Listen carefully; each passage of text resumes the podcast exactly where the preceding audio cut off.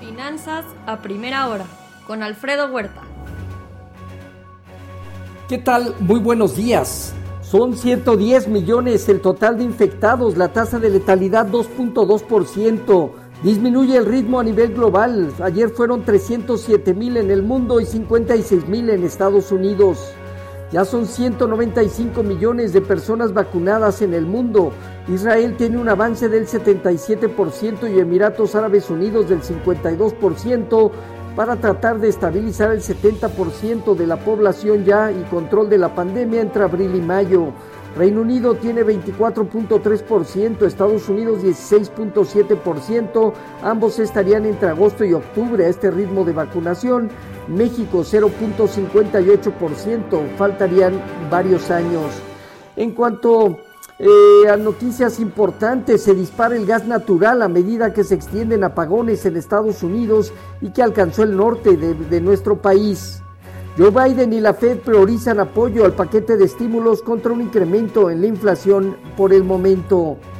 El bono a 10 años alcanza a situarse arriba de 1.24%, nivel no visto desde marzo 2020, mientras que el bono a 30 años opera alrededor del 2.03%, también un nivel no visto desde febrero 2020. Se presiona la curva media larga en Estados Unidos, las curvas del bonos del tesoro, eh, en la medida que se impulsan al alza movimientos de diversos commodities.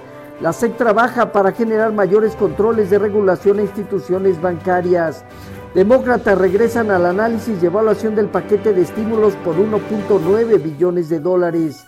El indicador Buffett, valor de capitalización versus PIB, alcanza máximos históricos que prenden alarmas al situarse en 228%.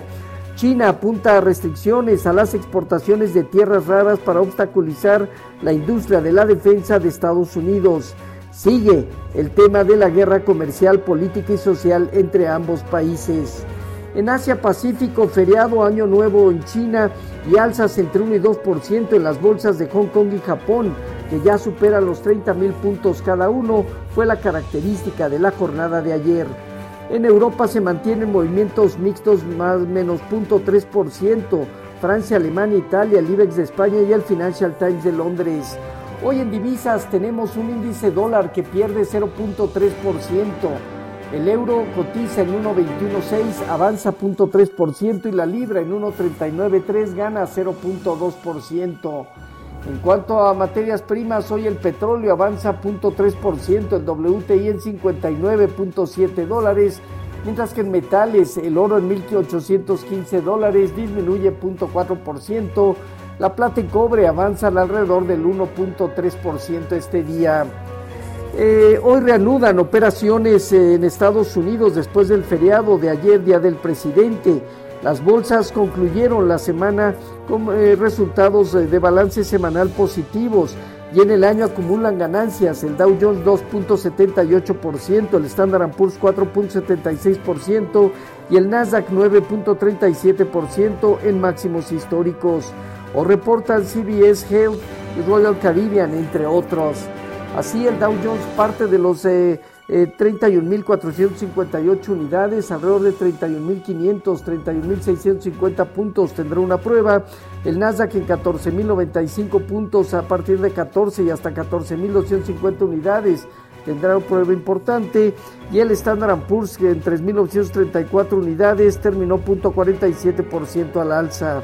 El rendimiento del bono a 10 eh, años pasó de 1.2 a 1.24% con el que opera en estos momentos.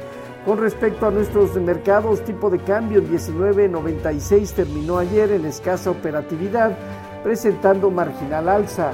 Hoy está operando alrededor de 20.05 y tendrá pruebas importantes entre 20.10 y 20.20. La zona de 20 a 19.90 sigue reflejando como un buen soporte todo esto dentro de su canal de apreciación. Fondeo diario, papel gubernamental y bancario alrededor de 4.05, latía 28 días en 4.29. El índice de precios y cotizaciones con una marginal operación terminó negativo 0.1% para establecerse en 44.157 unidades. El principal indicador sigue consolidando en medio de reportes corporativos. Eh, eh, tiene alrededor de 42.200, 41.700 puntos, una zona baja, 45.500 a 46.600 puntos, zona superior. La tasa riesgo país de México se ubicó en 195 puntos, sigue disminuyendo. Eh, OMA registró una caída del 68% en su utilidad neta al contabilizar 239 millones de pesos. El tráfico de pasajeros cayó en el último trimestre 44,5% y su flujo operativo 39.2%. Se aplicaron 23.369 vacunas contra la necesidad de vacunar a un ritmo diario adultos mayores por 344.000 eh, vacunados si se quiere terminar a finales de marzo. Hoy, Manufactura de Nueva York, flujo de capital total, emisión de bonos a 3 6 meses, discurso de Bowman, gobernadora de la Junta de la Reserva Federal. En México eh, se tendrán los datos de reservas internacionales cercanos a 196 mil millones de dólares.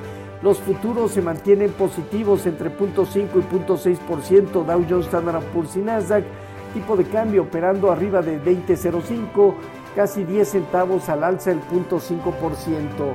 Así, finanzas a primera hora entre lo más importante.